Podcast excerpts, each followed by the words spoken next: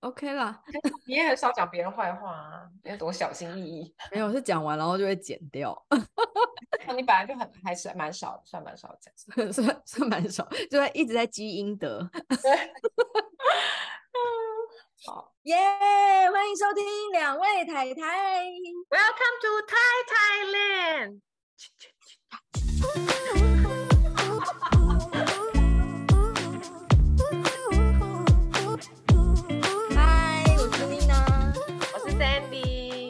六十五集不想当备胎，又狠不下心离开。那我们开春第一集就来聊这个，会不会很触眉头啊？不是，应该说二零二四年我们要有新的开始，不能再当别人的备胎，我们要当大女主。那你有当过备胎吗？啊，你好像有过，对，对不对？你之前有有啊。我有，我有，我觉得我那个捷运捷运那个啊，捷运那个哪一个？你不是就是搭捷运，然后就是门打开，然后看到，哦，那不是备胎，他不是备胎，是他看他他有小三被我看到，哦，他劈腿是他劈腿，哦哦，OK OK OK，所以你也有当过备胎？有啊，就是对我被当，我有当过备胎。哦，你是说分不干净的时候？分不干净的时候，对，但是他后来又自己来那个纠缠我啊，就是分不干净啊。那个是分不干净，我们就没联系。哦哦，对对对，后来后哦哦，对对对，后来啊，备胎我没有想过哎，没有，我后来有发现，我好像一次有当过另外一个人备胎，但是就是他，但是我们没有真的在一起，然后因为我以为是红粉知己，我觉得他，我印象中，但因为太久远，我以为我印象中他是跟我说他跟他女朋友已经分手了的状况，可是我就不知道这样算不算了。但是我备备胎的定义是什么？就是我自己是觉得他单身的时候，可是你们又还没有在一起，可是他其实同时也有在跟别人暧昧，然后就两相权衡之下，他跟别人在一起。对，就是你，就是你，呃，你就是驴。骑驴找马，对，你是驴。可是那时候算是你们两个在一起吗？应该是不算，你们你们就是还没有正式的关系，他在跟别人在一起才叫备胎。但是如果他跟你在一起了，又跟别人，不就是劈腿吗？对，但是我的意思是说，就是在那个备胎这个上，你也可能是说他那个骑的时候，骑驴的骑的时候，不是在一起，他可能就是暧昧嘛。对，然后就是在他在找说，哎，他可能觉得他有十点，他需要符合这十点才能当他女朋友，但你可能符合了五点，但他又觉得说在。还没有找到十项全能的人之前呢，有这五点也不错哦。就比如说，可以食之无味，弃之可惜。对，就是他可没有，我觉得他也不见得食之无味，他可能就觉得说，呃，比如说你可以陪他出去玩，陪他看电影，然后可以陪他聊天，但是你在工作上可能没办法帮助他，你没有办法给他实质的建议哦。那他想要的女生可能就是十项全能，嗯，或者是他就是觉得。在工作上能够帮助他，或者是有点经验，或者是他比较喜欢姐姐型的，他可能觉得这件事情对他来说比其他这五项还要重要。嗯，对。然后你就是就是等于说你不是首选这样子。嗯嗯嗯嗯嗯，对我我自己觉得啦。哦，好，那因为因为我好像没有当过备胎，但也有有时候说不定你当过备胎，也可能是因为我的恋爱经验比较没有那么那么丰富，那丰富。因为我觉得也有可能是你当过备胎，但你不自知啊。可是你应该会知道他越来越对你冷淡啦，突然就不见了，然后后来你就得知他谈恋爱啦。对对对对对，我想就前面暧昧暧昧的，然后觉得哎，他干嘛一直找我？哦，那是不是也是哎，是不是对我有点有点意思这样子？哦，我觉得就是。呃，在比较年轻的时候，在你没有办法认清自己价值的时候，就是很容易被情绪，就是怎么说啊？啊、呃，有时候也是被那种情绪绑架。他可能就会觉得，他可能撒个娇，你就会觉得，哎、欸，他是不是需要我，还是他喜欢我那种？哦，对，我觉得真的要可能是比较年轻的，或是恋爱经验比较少。嗯，然后当男生释出这种讯息的时候，你就会觉得自己有那种被需要的存在，就比较容易会有这种，就是呃，这个叫什么神志不清的时候，就是你知道，就是会比较你你会比较就是呃比较比较盲目吧，就是比较被牵着走了，因为对。对，我觉得也有可能是这样，也有可能是你就是太喜欢他了，你就是太喜欢他，太想要，你就是太喜欢他，你就是没有办法控制，就太想要你，你，你即便是备胎，你也想要。对，就是觉得说他跟他在一起比我自己的自身价值还要重要，这样。我好像有过哎、欸，就是有的时候就是会迷失自我，失去自己了吗。对对对，你就是太想跟他在一起，你觉得就是我的尊严什么都没有这么重要。嗯嗯嗯。但是呢，二零二四新春我们要摆脱这个包袱，因为我现在觉得就是好像因为呃交友软体的盛行，就是所以现在很多人都可以很容易的认识一些男男男男女女，那呃很容易认识的时候，你就可能会很容易说啊晕船啊，或者是说呃你喜呃，我觉得不不只是别人会把你当备胎，你也有可能帮别人把别人当备胎，你可能就说哎。这个男的可能啊，哎，讲话起来还蛮有趣的，但他的工作不是我喜欢的。嗯，对。比如说什么工作你会不喜欢？就比如说你觉得他没有前途啊？哦，那这应该是无关工作，而是他有没有上进心？没有，不一定啊，因为他可能就是呃，对，上进心也有可能，但是有的时候就是他这个工作，你就觉得说他他就是不会有什么未来的展望，就是因为每个人每个人的标准不同嘛。那你可能自己觉得说，嗯、哦，我我未来我就是要。呃，我就是要移居美国，那你可能就是觉得说，哦，你你以后想要找一个科技业的科技业的人这样子，那你们以后比较容易就是去，比如说戏谷啊之类的，嗯嗯嗯嗯嗯。但是你可能今天，嗯、对啊，你今天遇到对象可能是金融业的，那那你就是可能不一就不一定嘛。那你那金融业有有分啊，就是本土的产业或者是呃就是外商，对、嗯、对，对，因为我觉得每一个人的喜欢的标准，因为有像有些人就是会觉得说我就是要在台湾，你如果有机会。外派我就是我就是会断这样子，也是也有哦，不不喜欢越跨国恋情，就异地恋，异地恋。啊，对，所以我的意思是说，我觉得因为交友软体这件事情，所以造成。很多人就是很容易很容易认识新的对象，然后所以呃变成备胎，或是当或者是找到备胎的情况就越来越多这样，所以我就觉得好像对、嗯，因为交友软体确实很容易会变备胎，你不知道。对啊，因为你就是因为你们中间没有共同朋友嘛。对啊，因为因为我你你你你知道为什么我刚刚就是会一直很纳闷，是因为我觉得我们在我那个时代就是就是因为都会是朋友。对不起，因为我们不是靠交友软体，呃，去和另一半结婚，或是认识另一半的嘛，所以我们在那个时代的时候，你就是会觉得，哎，就是都是朋友啊，而且即便跨校好了，你都可以找到共同朋友。我的意思是说，就是在在我们谈谈恋爱的那个时候，比较不会这么密集的出现对象，因为就是你就是要去认识人嘛。那但是现在就是你坐在家里就可以花十几二十个人啊。这样子，所以你就是很容易会遇到对象，也很容易就是有暧昧情愫，然后就所以就很容易会有备胎这件事情发生。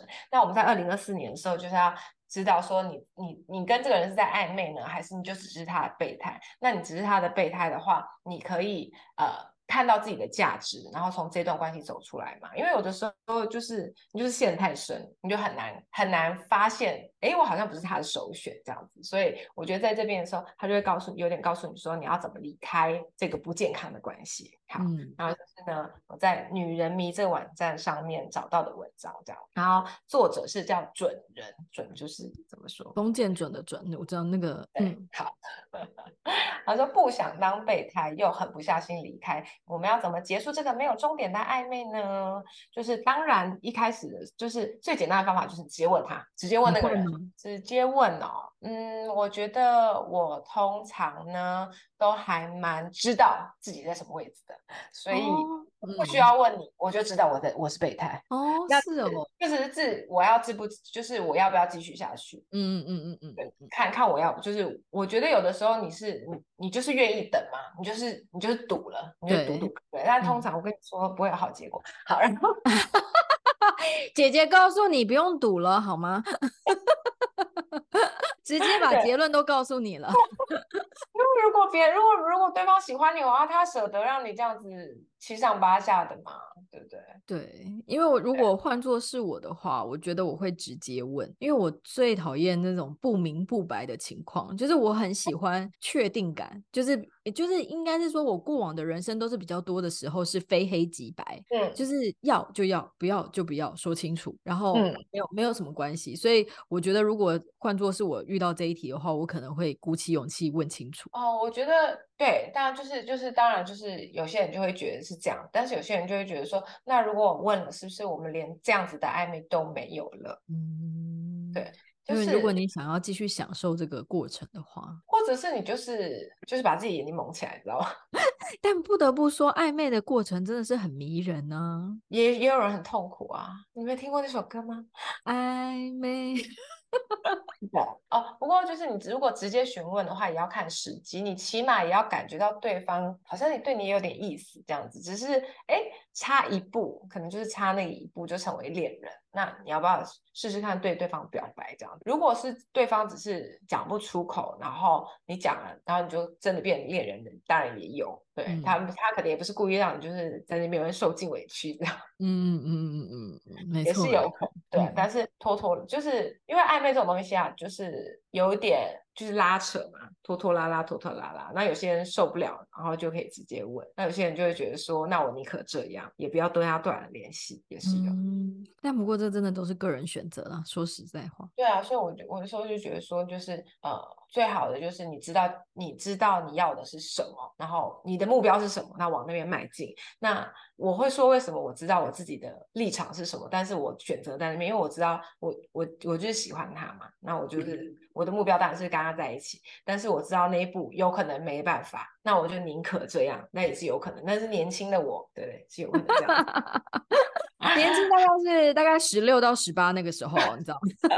这么年轻哦，比较比较小的时候，对。那你要怎么？那如果你不想，但是如果你不敢跟他表白，或者是你跟我一样知道自己的知道自己的位置，但是你现在清醒了，你想要脱离这段关系的话，其实远离是最有效的方法，就是像分手一样，让他从你的生活中完全消失这样。因为如果你觉得对方是不是到底到底有没有喜不喜不喜欢你，是不是有心要跟你交往？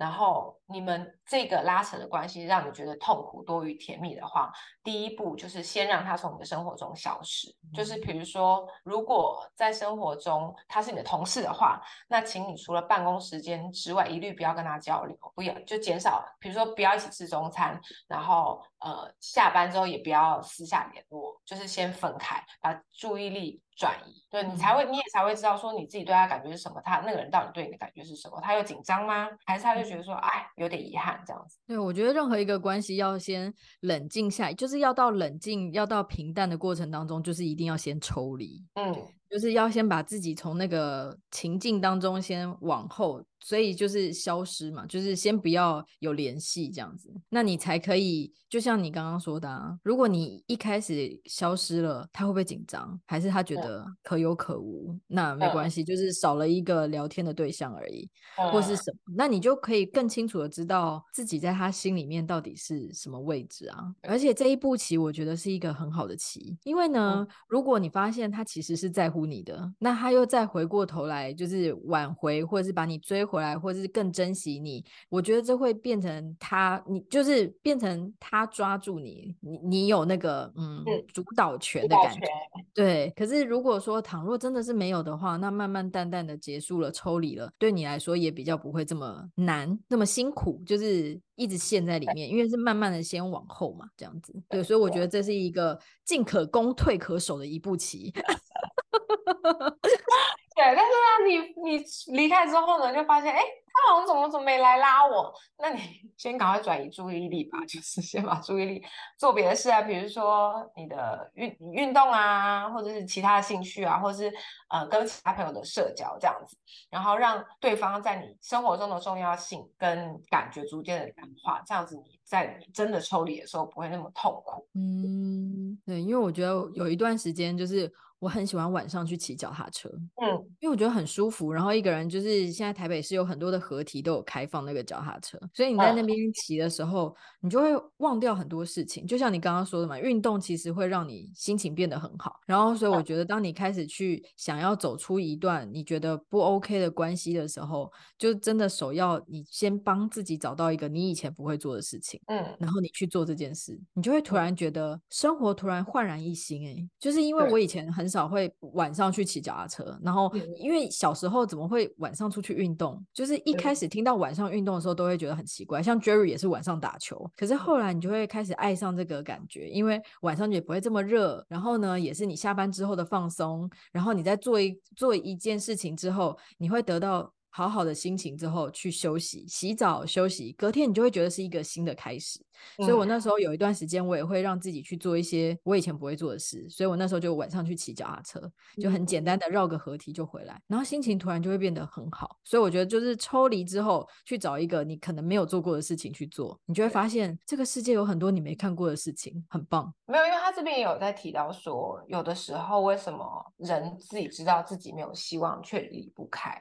那你觉得你是呃真的没有办法离开这个人，还是你可惜的是你自己对这段感情？投入的这一切，所谓的沉没成本，不喜欢输，觉得自己这样输了，就是没有办法接受失败，对，类似这样。他说有些就是在两性关系里面，你投入的心情、你的感情，然后跟你的时间，也是就是算是沉没成本，因为这些就算你呃，不管你有没有跟这个人在一起，你就是收不回来嘛。对，就是在经济学里面叫它叫沉没成本这样子，所以有的时候我们宁可忍受痛苦，也不愿意离开这段暧昧的关系，同样是因为不想放弃自己对这段感情的付出，所以就是这有时候这个想法就是会觉得说。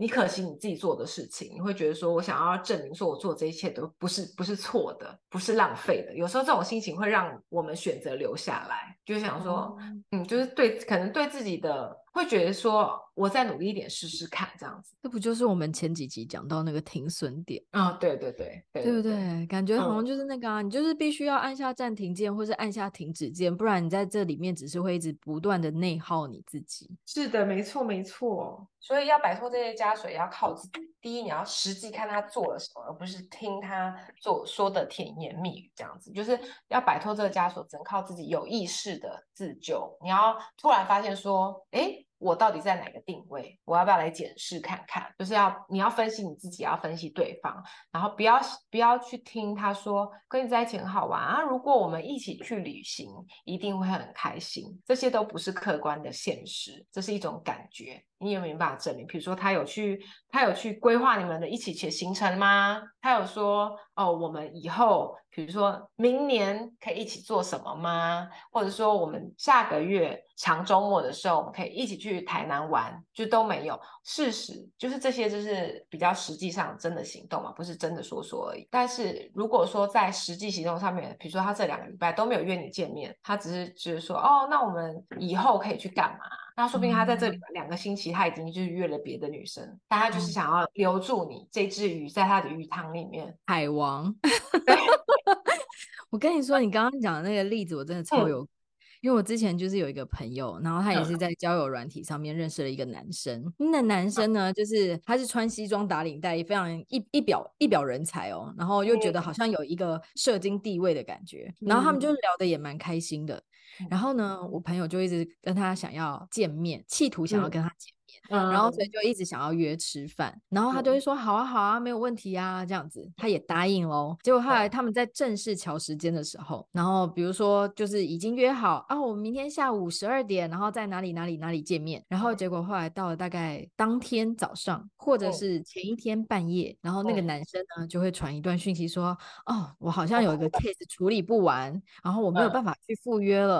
那所以呢，我们就再改约下一次。那你告诉我你的班表，你下一次什么时候有空，然后就后来我朋友就想说，OK OK，他感觉就是一副事业有成的样子，当然就要配合他喽，对不对？我们要成为懂事的女孩子啊，人家会议这么忙，对不对？所以我朋友就说好，没问题。然后又在看了他的班表以后，就约了某一次是假日，然后就跟他说，哦，那那个假日你应该就不用工作了吧？就是我朋友还讲说，哎，你这样子假日比较有空，那不如我们就是假日几月几号，然后几点去吃个下午茶。然后他也说好啊，好啊，就是。如果那天好天气的话，我们还可以顺便去淡水走走啊，等等之类的。然后他们又在 booking 好那一天喽。结果到了那一天的中午，他又再收到了那个男生的讯息说，说啊，我我好像昨天晚上应酬的时候吃坏肚子，我已经从半夜一直拉到现在，我没有没有办法，有点虚脱，所以我没有办法跟你赴约了。这样子啊，那那你我们下一次什么时候有空？总是一再的推脱拖延，然后约定好的都从来没有出现过。嗯，然后就我朋友就发觉。有点不太对劲了之后，就生气喽，就是觉得，哎，那就算了，那我们就不要再就是继续这样下去的时候，那男的突然就说，好好好，那个明天中午，然后去去哪里吃饭，就突然出现喽。然后我朋友想说，你知道，好像就是真有这个人哦，他出现在我面面前喽，然后我们也吃饭聊得很开心喽。他又再给他了一丝希望，嗯、可是后来这一丝希望又再抵过了三四次的爽约。哦，结果总之就这样子一直来来回回推推拖拖拉拉扯扯，半年之后，我朋友就跟我说，原来他早就结婚有小孩。当然这不是这这这个不是暧昧，也不是什么什么海王了，这已经是个就是第三者了嘛。嗯、所以我就觉得，那你为何还在交友软体上？对啊，就是 很糟糕哎、欸。对，可是问题是真的就真的就像你说的，不要听信那些。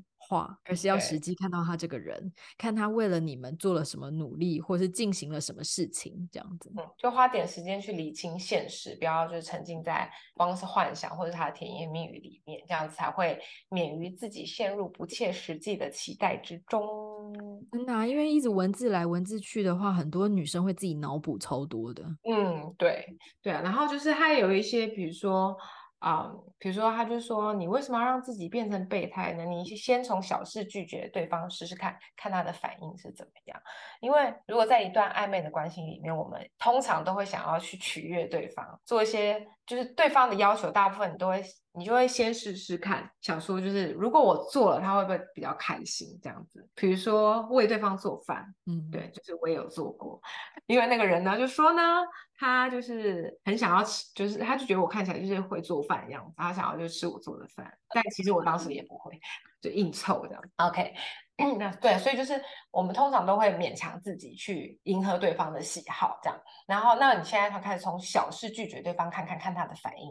如果他反表现出不耐烦，甚至冷落你，那很明显就是在告诉你说，呃，一个真的喜欢你的人，在乎你的人，不会因为这种小事就是会去 judge 你，然后他他不会让你就是觉得自己很卑微，对，嗯、然后也不会因只因为你不满足他的要求，然后就生气。他应该觉得说，哎，怎么了？为什么？就是你今天怎么啦？或者是。想说关心你今天发生了什么事情，为什么心情不好，或者我觉得这段话就是生活当中你可以知道，可是我很少看到人家真的写出来，因为我们大家都会说哦，我们开始为他做什么洗手做羹汤啊，就像你说的嘛，会去做很多的事情，可是我很少看到就是试着拒绝他一些小事，看看他的反应。哦，对，其实也是没有试过。对，可是你刚刚讲的这个啊，就是我我有一个就是呃印象，就是我有个朋友，他也是为了他刚交。往的男男朋友。可是他们可能算是有交往，但他也自己不太确定。嗯，可是呢，嗯、他们因为现在男女有些发展的关系就很快嘛，然后呢，他就突然说问我，就是呃哪里可以买到性感内衣？嗯，然后我就说哦，我知道，就是台湾现在很多牌子都有一些比较 漂亮的蕾丝的发饰内衣这样子，然后我就知道，我就传给他，然后我就说哎怎么了嘛？然后他就说他好像很很注很注重那个整成套。内衣的那个形、嗯、那个仪式感这样子，因为有些男生在乎，有些男生不在乎嘛。嗯、然后我就说哦，好好好，反正他就开始为了他改变原有的购买习惯，嗯、然后去做了这件事情。嗯、然后后来很大概一两年之后吧，我又再见到他，就是关系也没有改善，然后后来也越来越冷淡这样子。嗯，然后当然就结束了这段关系。然后我就想说，嗯、真的耶，就是女生往往很容易是为了想要迎合对方、讨好对方，对，去付出什么。去改变什么？可是我真的是第一次听到，就是去拒绝对方，然后看他的反 应。对，我觉得不错哎，这一招大家可以学起来。对，然后而且我觉得，就像你刚刚说的，现在的现在的朋友跟男女朋友的界限就是会比较模糊嘛，就是因为因为有的时候，因为有现在大部分的人对肢体的接触，就是已已经不像我们以前小的时候，感觉好像就是呃，一定要是男女朋友最后一道防线。就是就是牵手或者不用，就是我觉得牵手或接吻什么之类的也是，但是就是他就告诉你说，如果你如果你想要厘清这些关系的话，你要坚守住朋友的界限，所以就是你跟你的暧昧对象只能以朋友的方式交往，其他再超过的就先不要做了，就比如说牵手或者是拥抱这些。当他发现，哎，你的态度怎么会这样的时候，那他要做什么？他是进一步要跟你确认关系，才可以牵到你的手啊。对对对，就是要看，就是这件事情也是可以让他知道说，哦，他的反应是什么。因为有些人会觉得说，哎，我就吃个豆腐，嗯、我们要跟你确认关系，我就吃个豆腐啊？那你不要，算了算了算了，也是有。哎、哦，可是我跟 Jerry 一开始在一起的时候，他也还没表白，我们就牵手嘞。但我觉得有的时候你会知道说，就是牵手这一刻，就是会。是，但是在一起，因为你看谢霆锋跟王菲不是也是手牵起来就代表他们在一起了吗？这个这个这个关系有点远呐，这我就不知道了。对，对，所以要先守住界限。就是你会，就是你会，如果因为他可能会觉得说，哎，那我也不需要跟你有什么男女朋友的实质的名分，那我们就可以就是这样，那我还不用就是。为其他的事情负责，那我这样也是蛮方便。那如果因为这件事情认清了这个人，那也好。哦，嗯，真的，哎，他教的招都蛮好的。对，就是我觉得他就他就是教教你我们怎么自觉性的救自己，去厘清的每一件的那个每个关系的里面自己的角色跟自己在他心中的地位这样子。是，对对，然后。接下来是他是如何对待你的，请你具体的写下，厘清事实，而不是感觉。这样就是，呃，如果你突然觉得，哎，对方忽冷忽热，摸不到对方的心，却发现自己对这段关系越越陷越深，快要崩溃了，那你应该要为自己定下界限，就像刚刚说的，不要让他牵手，不要有求必应。当对方察觉这个转转变之后，如果他很紧张的问他说，而你是不是不开心，或是有心事？他说，就算、呃，如果就是过了这这段时间，然后他就他后来发现说，哎，好像我不确定关系，我们就没有办法再继续发展下去的时候，你要看他的反应什么。他可能减少了对他的联络吗？还是说，呃，主动就更主动了，就是想要把你追回来？这种这些是就是他做的事情是客观事实。他打电话了吗？他关心吗？他是想要追回来吗？还是他就想说？哦，就顺其自然，或是贵，甚至对你越来越冷淡。在客观事实，把客观事实写上来，然后你自己再去审视，感觉这是别人的事，去审视，不要以你自己的感觉去想这件事情的话，你会比较客观的可以知道你们两个之间的关系。而我觉得这件事情是说出来简单，做出来做起来难。所以因为你都已经陷在里面了，你怎么可能好好客观的去判断？因为所以他叫你写客观事实啊。可是你知道，因为有一次我跟我朋友在聊天，然后我听他讲完，然后当我分析给他听的时候，就像我们说的是事实的时候，就发现其实这个男的根本没做什么，就是希望他可以离开他。结果他就是他知道你说的，他也都听得懂，但他做不到，因为他自己没有想要自救啊。嗯。就像我刚刚说的，我知道我我知道我自己的地位，但是我选择在那里，这是我选的。嗯嗯嗯，我知道我我知道我最后的结果是什么，我看到了，嗯、但是我选择坐在这里。看到，我已经看到了，我在那边就会死的很惨，但是我现在就是选择坐在这里，硬往火坑跳。对啊，就等我准备好了，老娘就拍拍屁股就走了。这么豪气？没有啦，就是你知道走不开嘛。现在讲的好像很豪气，当初就是走不开。因为对暧昧对象心软，就是对你自己残忍。对啊，他说，如果你你去看那些现实，或许他很残酷，但是如果你选择逃避他，或者拖延时间，时间越时间过得越久，你就会越离不开，因为你就是就你就很容易越爱越深嘛。对啊，就是如果你继续留下来，就是如果如果对方坏一点的话，就会利用你啊。而且很多时候就是。你会给自己找越来越多的理由，越来越多的借口，然后去合理化每一件事情。你知道，久而久之，你就催眠了自己，然后你好像就说服了自己。可是其实实际上并并不然，就是真的时间久了就是会这样子，你就会就是真的，除非有一天有一巴掌把你打醒。否则，你真的会一直合理化你在这个过程当中的付出，在这个过程当中的委屈，然后或者在这个过程当中的不合理，你都会合理化这一切。对，而且你会觉得说你在为了这样感情的奋斗，我在努力。是，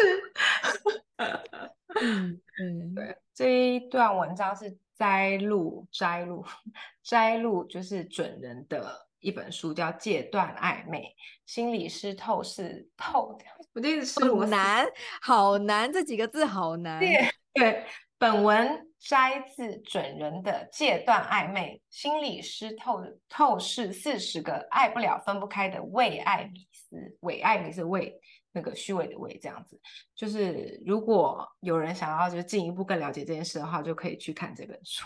对啊，就是不要不要觉得自己好像是选择逃避或是什么，而是你真的要好好去面对，然后你这样才能够去走出一段不健康的关系。因为我觉得不健康的关系最终都是在消磨自己。你看，你时间就这样过去了，也许你就会遇到一个真正适合你的人，或是健康的恋情，或是更好的人。那你何必要一直拖在这里？你知道？回首一望，就是你知道，时间不等人，就三十三、三十几岁，然后就高龄产妇了，然后你知道，不需要再消耗在这种身上。是的，是，所以呢，一定要好好的爱自己，重视自己，然后了解自己。二零二四要有一个新的开始。对，没错，不要再深陷在那些你知道海王跟渣男之中了。不健康的人，真的真的不要再有那种幻想，觉得我自己一定可以收服这个男的哦！真的，小时候不知道哪哪里来的豪气干云，都觉得自己可以；长大都觉得自己很蠢。好，大家二零二四不要跟妮娜一样蠢。是我吗？是我吗？好，那我们接下来又到了好物推荐的时间。妮娜最会推荐好物了，今天要推荐什么呢？魔幻舞台吗？表姐开。这是什么呢？就是那个圣塔玛利亚的，嗯、呃，那个芦荟露。不是，这不是晒后的哦，不是晒后的，是每天都可以用的。它是做什么的？像化妆水那样？它是什么？凝胶？它是露露露。嗯透明的，那可以干嘛？嗯，对，它最最重要的是保湿，然后，但是我就是可以把它当做晚安面膜，就是厚敷在脸上，然后也不会很负担，然后很舒服，哦、因为它是百分之百纯天然。然后大家可能对于这个牌子很。很很陌生。我那时候一开始他来台湾的时候，我也觉得就是是不是诈骗集团，就是 还是什么直销还是什么，就是你知道，一开始我也觉得就是很陌生。然后，但是是我嫂嫂推荐我用的，然后用了以后，我真的对于他们家的化妆水跟这个跟这个芦荟。芦荟露都非常的喜欢，然后后来我有一次自己去意大利旅行的时候，嗯、就是它非常的大，它就是在一个那种像古堡里面的，它的那个卖场都几乎都在一个像古堡里面的东西，包装也很可爱。对啊，然后我去意大利的时候扛超多回来，重死我了，真的很好用。然后因为我前一阵子就是过敏嘛，我就每天敷它。然后都很有镇定的效果啊，然后你晚上敷它，对，然后也会就是保湿，感觉把整个脸锁在里面这样子，脸里 把整个脸锁在一个那个芦荟凝露的面罩里面的感觉。好，那那那个可以用吗？晒伤可以用？也可以可以，但是你但是因为以它的价位，你会舍不得，就还用脸就好，okay, okay. 用脸就好。对。那我现在我想要推荐的是那个 Doctor Wu 的身体乳，因为之前就是那个什么宝拉不是有出那个水杨酸的身体乳液吗？对对，大家都推宝拉的啊。对，但是因为它因为我那那时候没有特价，有点贵，然后我想，然后刚好它在特价，我就买我就买它的，我想哎、欸、也还不错耶，哦、就是它就是因为那个因为我常常就是陪小孩出去，然后泰国又很热，然后常常背后流汗，然后我就觉得好像有点不是很干净。而且后面没长眼睛，怎么知道后面不干净？我不知道，因为我有时候就是泰国，就二十四小时都在冷气房里面，然后然后很干，然后我就会一直抓，你知道吗？就常常会有湿疹什么。但是我觉得擦了就是比较有用，而且我觉得它就是感觉好像就是你的皮肤色会比较均匀。那因为它有水杨酸啊，它可以让你那个，比如说如果你有一些内包粉刺或者是那个角质，会都会比较容易代谢掉。对，就像我那天我之前推荐那个水杨酸。棉片擦脸的那个，我觉得就也，我觉得也有一点就是均匀肤色的效果，就是代谢老废角质，然后均匀肤色这样子。对啊，因为你知道，之前人家在推宝拉的那个身体乳的时候，嗯、我都一直不敢买，因为我就是对于酸类我好像不是这么的熟悉，所以我就会对于有酸的东西，我就会比较持保留的态度，比如说什么 A 酸、嗯、A 醇，然后水杨酸，嗯、我都会比较持保留的态度，不晓得说。会不会很刺激？但是你可以先试，你可以先试试看啊，一点点这样子。因为我每次听到人家介绍酸类，然后对于皮肤多好，你知道，就是的时候，我都会很心动。可是我就是又又怕我整个脸变猪头，就是 就是，我就你可能要问你可以拿捏到什么程度啊？可能要问你的医生吧。好，希望我有一天也可以开始肆无肆无忌惮的擦这些东西。可以啊，你生完小孩就可以了。等着，给我等着。二零二四孵出一颗蛋之后就可以了。好，因为我之前就是在日本的时候，我就发现我日本的同学们几乎都会用，就是发油，嗯、因为日本很干嘛，然后所以头发很容易静电或什么的这样子，然后所以他们就是很爱用。结果后来我就是一用，我觉得在日本可以，回台湾不行。嗯、各大平台都可以收听两位太太，不管你有没有习惯收听，都请先订阅跟关注我们的 Podcast，也请大家留踊跃留言发问，不然我们会很孤单哦。如果你喜欢这集，也请给我们五星好评，并跟好朋友们分享，让我们被更多的人听到哦。太太们，感谢你。